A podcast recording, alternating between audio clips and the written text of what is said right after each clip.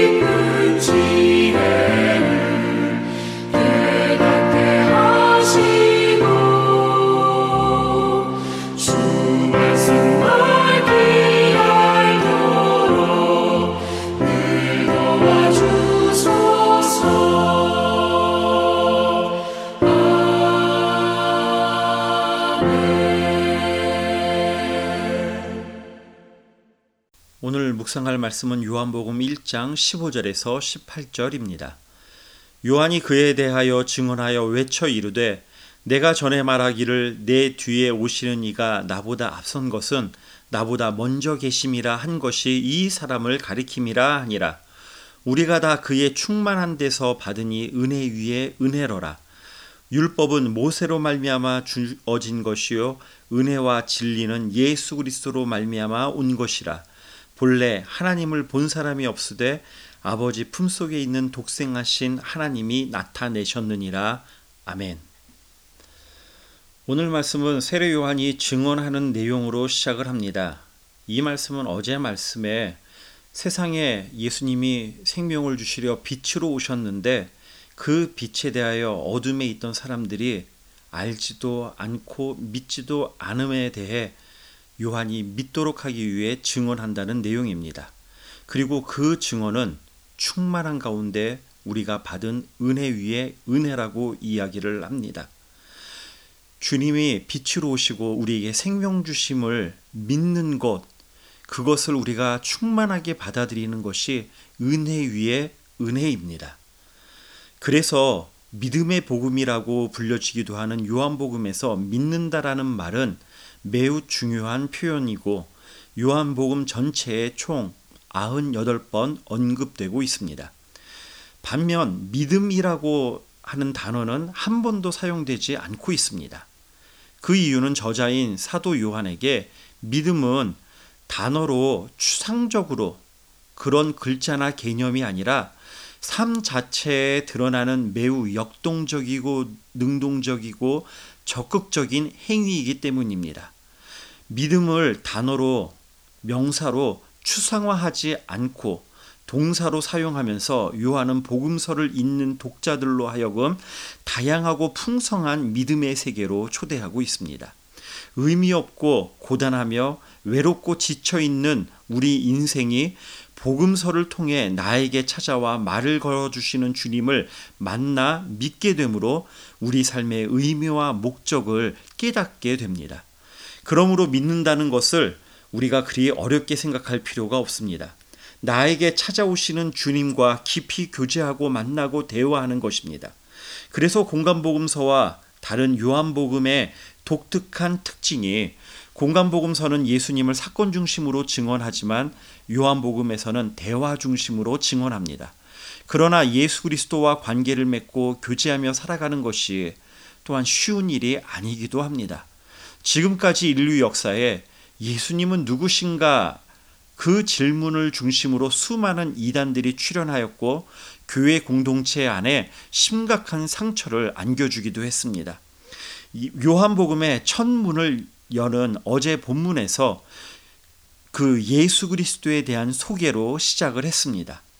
요한복음의 독자가 유대적 배경을 지닌 유대인이라 할지라도 혹은 헬라적 배경을 지닌 이방인이라 할지라도 본문을 통해 다 함께 한편의 아름다운 그리스도에 대한 찬양시를 고백함으로 예수 그리스도를 참 생명이요 빛이라는 진리로 바라보게 합니다.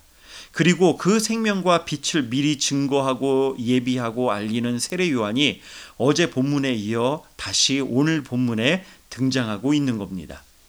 성경 공부 시간에 주로 하고 아침 묵상 시간에 잘 안 하는 것인데 잠시 구조 살피기를 해보려고 합니다. 그래야 오늘 본문의 강조를 조금 더 가까이 들여다볼 수 있기 때문에 그렇습니다. 1장 1절에서 18절은 교차하는 대칭 구조를 이루고 있습니다. 쉽게 이야기하면 햄버거나 샌드위치에 두 개의 빵이 내용물을 감싸고 있는 것 같은 그러한 구조를 오늘 본문이 그런 형태를 가지고 있습니다. 그래서 두 개의 대칭되는 그 내용이 그 안에 중요하고 강조되는 부분을 보여주고 있는 구조라는 것입니다. 어제 본 1절에서 5절이 오늘 본문인 16절과 18절을 그 내용과 대칭을 이루어서 로고스가 태초부터 있던 말씀이며 그 말씀이 육신을 입은 예수 그리스도이시고 하나님을 나타내었다고 기록을 합니다. 그리고 어제 본 6절에서 8절은 오늘 본문 15절하고 대칭이 되어서 세례 요한이 빛이신 예수님을 증언하는 자라고 소개를 합니다. 그러면 그 빛이 되신 예수님이 왜 오셨는지, 세례 요한이 무엇을 증거하려고 했는지, 9절에서 11절은 14절하고 대칭을 이루어서 세상에 오신 참비신 로고스가 우리 가운데 내주하고 계심을 보여주면서 강조를 하는 것입니다. 그래서 그 대칭 구조의 가장 가운데 있는 본문 12절에서 13절이 요한복음 서문의 가장 핵심이 되는 구절이 됩니다. 즉 로고스이며 빛이신 예수님을 받아들이며 영접하면 그에게 은혜와 진리가 주어지고 생명을 얻음으로 하나님의 자녀가 됨을 말하고 있습니다. 이것이 요한 복음의 기록 목적과도 같다라고 요한복음 20장 31절에 나오는 목적과 같다라고 어제 말씀을 드렸습니다. 하나님께서 이렇게 세상을 사랑하셔서 아들이신 예수 그리스도를 보내 주셨는데 어둠의 사람들이 알지도 않고 믿으려 하지를 않았습니다. 6절부터 8절의 내용에서 하나님께서는 빛 되신 구원자 예수 그리스도를 알아보지 못하고 깨닫지 못하는 사람들을 위해 미리 한 사람을 선택하여 보내심으로 장차 오실 빛 구원자에 대해 준비하고 선포하도록 하였습니다. 이 일을 맡은 자가 바로 세례 요한입니다.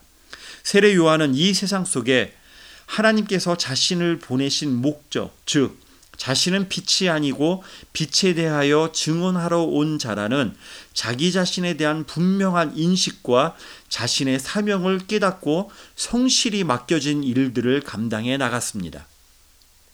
세례 요한의 훌륭한 점은 자기 자신에 대해 정확히 알고 있었다는 점입니다. 1장 8절에 빛이 아니고 빛에 대하여 증언한 증언하러 온 자. 1장 27절에는 그분의 신발끈을 풀기도 감당하지 못했다고, 못하겠다고 자신을 소개하는 세례 요한은 예수님을 따르고 예수님의 증인으로 살아가겠다고 말하면서도 자신이 빛이 되고 주목받고 싶어 하는 많은 사람들에게 다시 한번 그리스도를 따르는 자들이 어떤 자세로 살아가야 하는지를 생각해 보게 해주고 있습니다. 세례 요한은 하나님께서 보내신 사람입니다. 그는 분명한 목적이 있었습니다. 어둠에 눈이 가려져 말씀이고 세상을 창조한 로고스 그 말씀을 알아보지 못하는 이들을 위해 증언하는 것입니다. 말씀이 육신이 되어 오신 예수 그리스도를 세상에 소개하고 있습니다. 사람들은 목마름과 허기에 지쳐 감정적으로 신체적으로 고됨 가운데 있습니다. 그러나 그 갈증을 제대로 느끼지도 못합니다. 목마른데 갈증을 느끼지 못하는 일은 일어날 수 있습니다.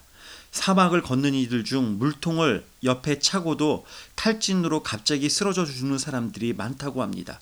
그 이유는 뜨거운 사막을 걷는 동안 흐르는 땀이 즉시 말라버리기에 내가 얼마나 많은 땀을 흘렸는지 알아 차리지도 못한 채 걷다가 탈진으로 쓰러져 죽는 것입니다. 그래서 사막을 여행할 때는 목이 마르지 않더라도 주기적으로 물을 마셔야 한다고 합니다. 이 어둠 세상에 살아가는 우리들은 그 어둠 속에서 살아가는 것이 어떤 것인지를 잘 느끼지도 깨닫지도 못하고 살아가는 것이 바로 이러한 모습과 비슷합니다. 세례 요한은 어둠 속에 빛이 필요한지 잘 모르는 이들과 헤세드를 품고 우리에게 임재하시는 주님을 위해 말씀이 걸어가실 길을 내고 빛에 대하여 증언하며 하늘의 기쁨을 이 땅과 이때는 사역을 하고 있었습니다. 전능하신 하나님께서 썩어 없어질 육체 안에 거하신다는 도저히 이해하지 못할 하나님의 지혜와 비밀을 예수 그리스도라는 열쇠로 열고 있는 겁니다. 이 빛이 비추면 하나님 나라와 세상 사이에서 미온적인 태도로 일관하던 삶의 태도는 더 이상 반복될 수는 없습니다. 모든 실체가 빛 가운데 드러나져 버렸기 때문입니다.